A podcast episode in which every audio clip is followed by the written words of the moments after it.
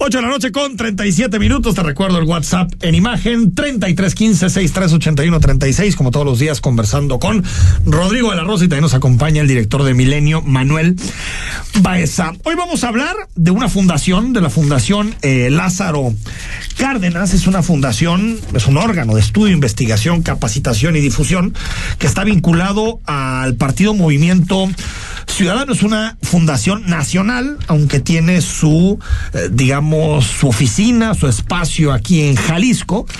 Y acaban de nombrar al nuevo presidente, que es Alan Matthews Cisneros, y queremos platicar, pues, qué es y qué se propone la Fundación Lázaro Cárdenas. Alan, ¿cómo estás? Excelente, buenas noches, gracias por la invitación, Enrique, Rodrigo, Manuel, encantado de estar aquí y para entrarle a lo que es la Fundación Lázaro Cárdenas y diversos temas, lo que quieran eh, platicar. ¿eh?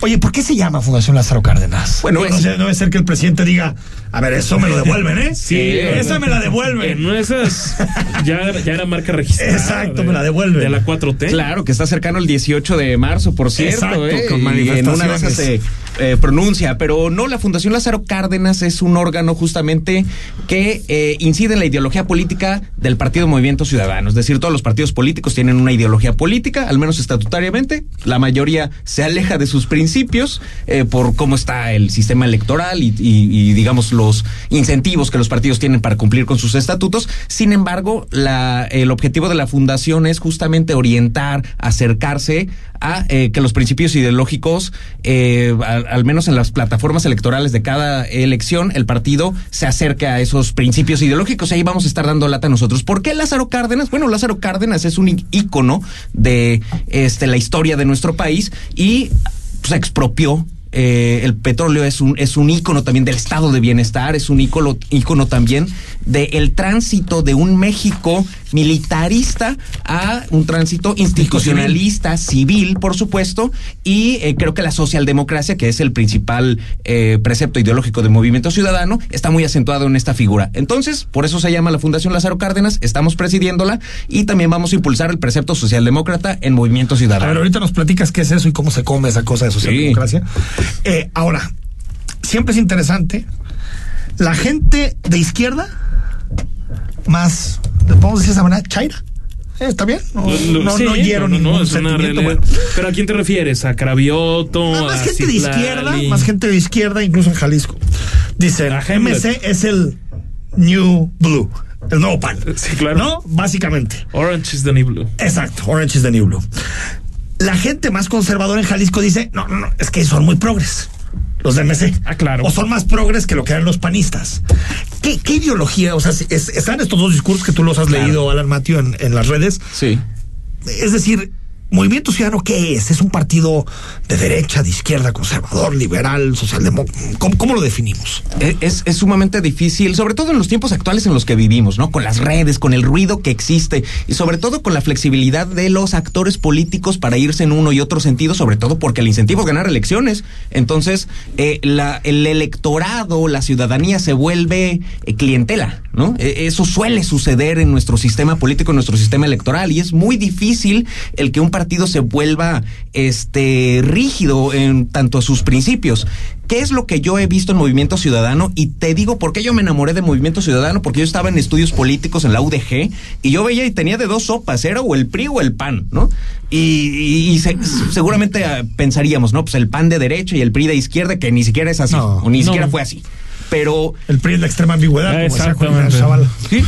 Pero te, te- voy a decir, hay muchos que dicen que eh, MC es pragmatismo y no me parece. ¿eh? Te voy a eh, decir eh, varios ejemplos de por qué a mí Movimiento Ciudadano me parece que tiene una agenda política, diría, progresista, más pegado a la izquierda que hacia otro lado. Porque, por ejemplo, yo me acuerdo eh, ¿Se acordarán 2009 en donde aquel alcalde de Tlajomulco eh, desafía a un casicazgo universitario? Bueno, Bueno, eh, eso sigue pasando, ¿no? bueno, Hay eh, cosas que no cambian en este mundo. pero eh, eso irrumpió, ¿no? ¿Se, se acuerdan que irrumpió el bipartidismo Sí. y, y la tercera vía, esta famosa socialdemocracia que dice que, que altera los polos y que se mete como una tercera vía?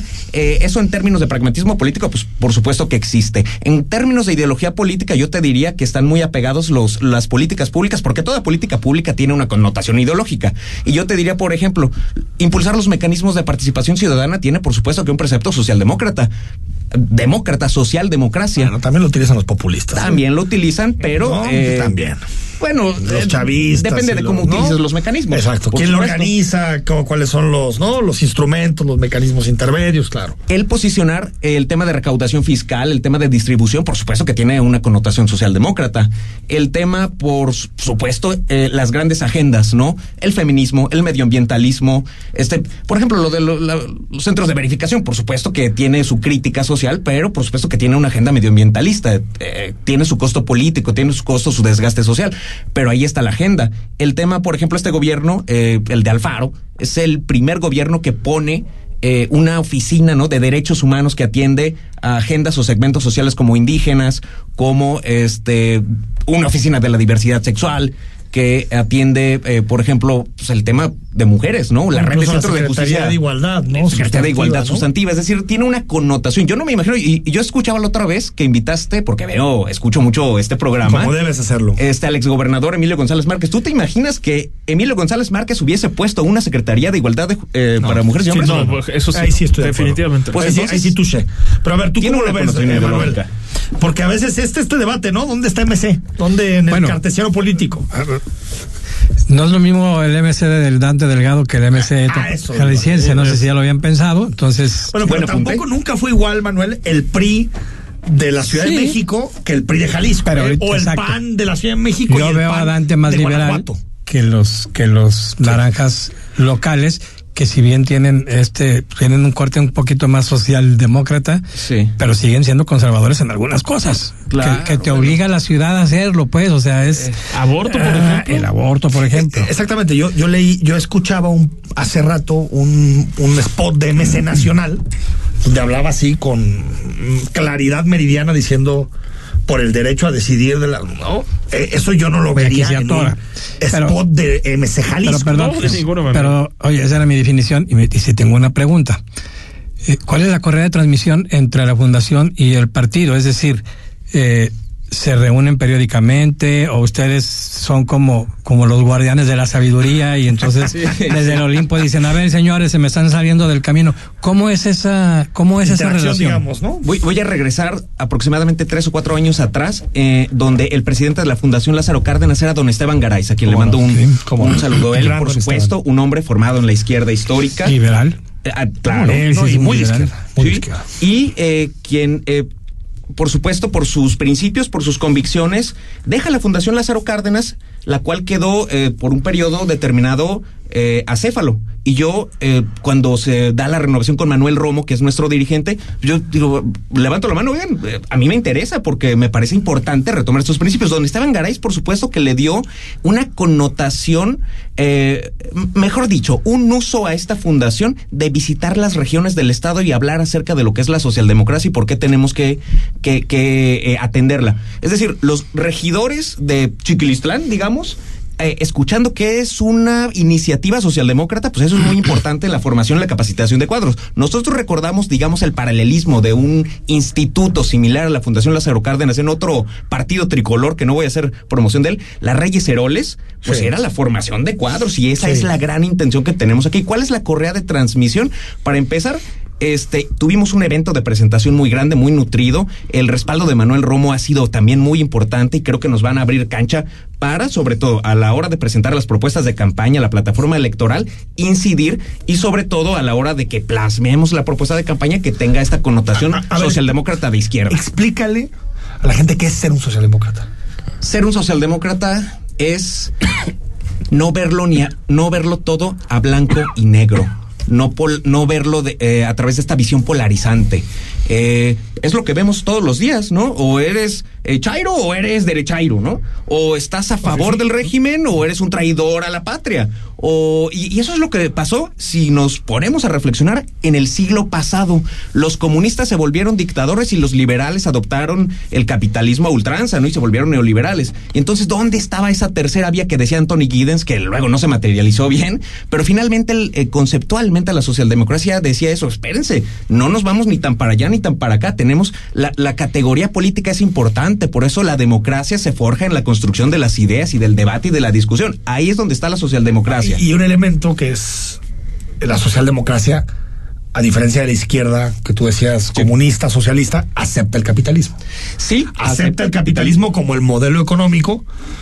Si no el perfecto, como Claro. el modelo económico El mejor que se ha encontrado hasta el momento. El que ha fracasado, el que no ha pero fracasado. entiende que esas des- que, el, que el capitalismo sí genera desigualdades y claro. que el gobierno y que el Estado tiene que de alguna manera corregirlas, ¿no? Y y- o, o y- tratar de Y corregirlas. ahí te va un dato, la- la- los partidos políticos socialdemócratas ganan elecciones, son electoralmente muy rentables. De aproximadamente 115 democracias eh, liberales en el mundo, el 24% eh, la gobiernan partidos políticos socialdemócratas. Van a la baja, pero ahí se mantienen. Bueno, más o menos ha ido recuperando, ¿eh? Por Ahí va. ejemplo, Portugal es socialdemocracia, España es socialdemocracia, Bélgica es socialdemocracia, hablando solo de Europa. Sí. Canadá es un socialliberalismo, pero Trudeau también está en posiciones ahí Sí. cercanas, es decir, hubo una crisis en su momento, pero ha ido recuperando. Eh, bueno, terreno, Suecia, ¿no? creo que- Suecia, ¿no? sí. También. Ahora, pero yo Yo lo que lo que siempre he dicho es que en México no hay esa cultura socialdemócrata. No la hay.